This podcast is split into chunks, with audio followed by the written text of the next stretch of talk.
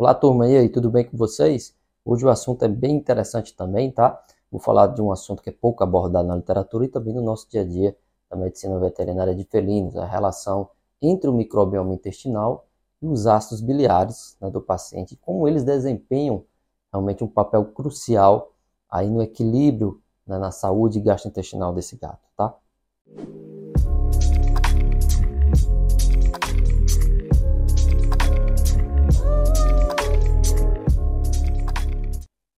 Então, turma, tudo bem? Sou Reginaldo Pereira, médico veterinário, já trabalho há muito tempo com gatos. A gente tem um hospital aqui em Fortaleza, é, o Hospital Veterinário, o Hospital Catos Medicina Felina, tá?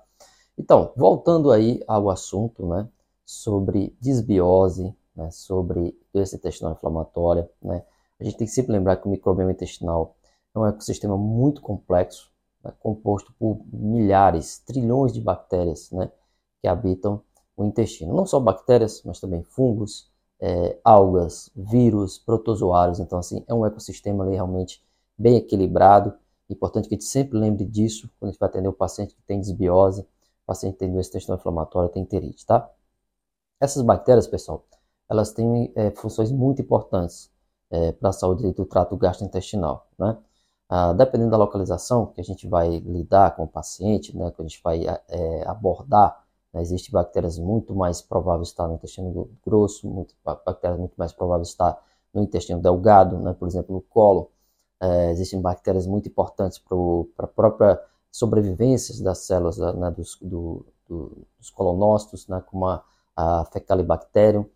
Elas digerem, essas bactérias elas digerem os carboidratos complexos, né? principalmente aqueles carboidratos vindo é, de origem vegetal, base de plantas, né? como fibras, é, mais complexas, né, que o próprio organismo do gato não consegue quebrar, e aí elas vão quebrar essas fibras e vão produzir ácido graxo cadeia curta. Né?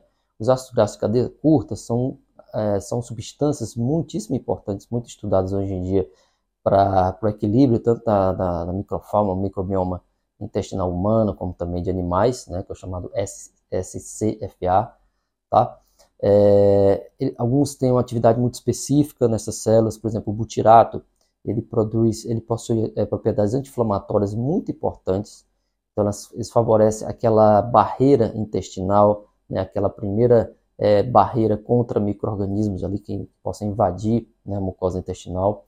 Então ele tem essa propriedade muito importante de estabelecer um, um, uma homeostase ali e impedir processos inflamatórios, né, aleatórios à toa, né, e também é interessante, uma importante fonte de energia para as células intestinais, tá?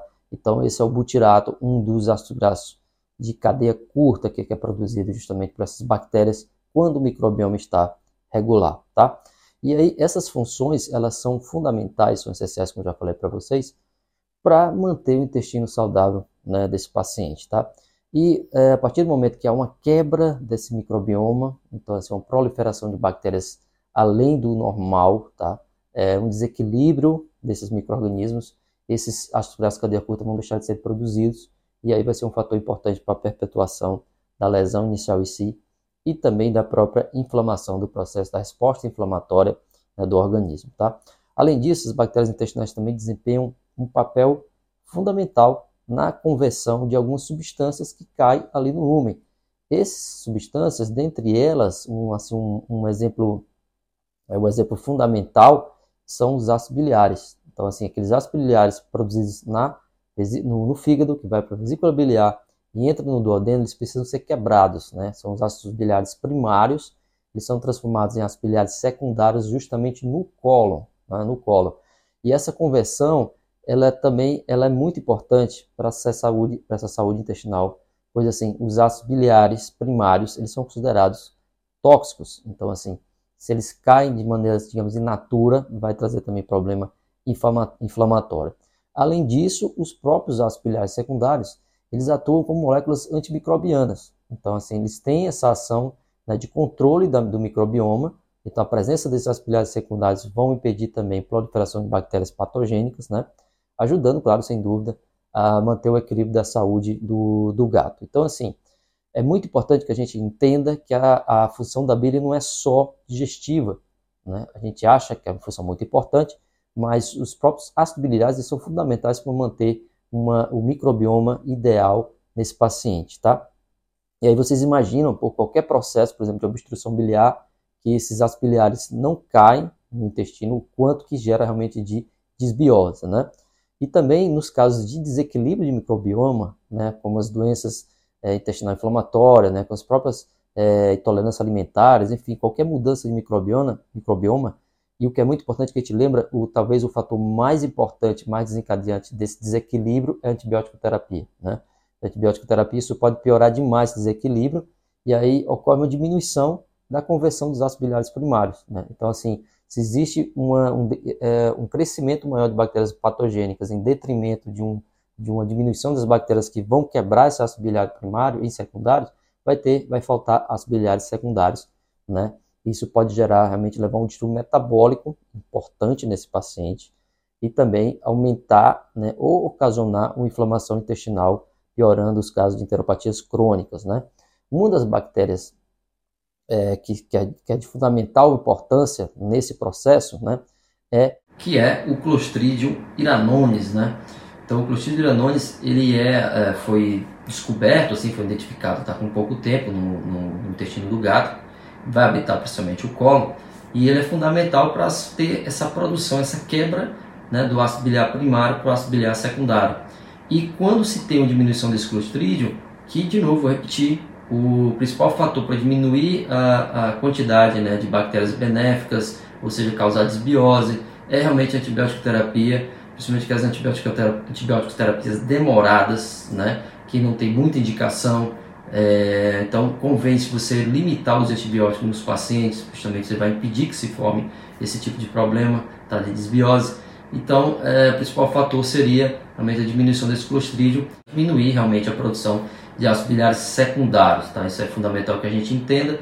E aí lembrem sempre daquele paciente que está com obstrução biliar e aquele paciente que está com desbiose, provavelmente vão estar também uma disfunção de ácidos biliares secundários, tá? Então, turma, assim, é fundamental que a gente entenda esse processo, né, para a gente desenvolver estratégias, estratégias terapêuticas que visem melhorar a saúde intestinal do nosso paciente, tá? Isso inclui principalmente a gente fornecer dieta balanceada, né, rica em fibras, prestar atenção em nutrientes essenciais, a maior parte das ações tem, tá? E também a gente pode, em alguns momentos, considerar a suplementação de probiótico, prebiótico para melhorar esse microbioma né, dentro do paciente. Lembrando sempre, evitar a desbiose. Como é que a gente evita a desbiose? É mudanças drásticas na alimentação, certo? Isso é inevitável, isso pode acontecer uma desbiose se tiver mudança drástica na alimentação. uso de antibióticos também, qualquer uso de antibiótico, qualquer período que for de uso, vai causar uma certa, um certo desequilíbrio, uma desbiose, que o paciente vai ter que passar por um tempo de readaptação, né? E se for tratamentos prolongados, isso vai ser uma coisa muito complicada. Então a gente tem também um vídeo aqui no nosso canal, vou deixar aqui o, o link para vocês acompanharem uma palestra né, que eu dei sobre desbiose, é, que também é interessante que vocês entendam, vão ter, ter uns pontos muito importantes, principalmente quando a gente está falando de gato. Né? E em conclusão, né, o que eu acho muito interessante que a gente entenda né, a importância da, do microbioma também no metabolismo dos ácidos é quando a gente atender aqueles pacientes, aqueles pacientes hepatopatas, aqueles pacientes com obstrução biliar extrahepática, né? então vocês imaginam que não está caindo nada de ácido biliar ali no parênquima, ali no, ali no lobo intestinal, e como que a gente pode realmente se preparar em pacientes que têm desbiose, tá tudo. Então é isso, espero que vocês tenham gostado, tá? Curtem o canal, nos acompanhem, isso ajuda bastante, tá? Até a próxima.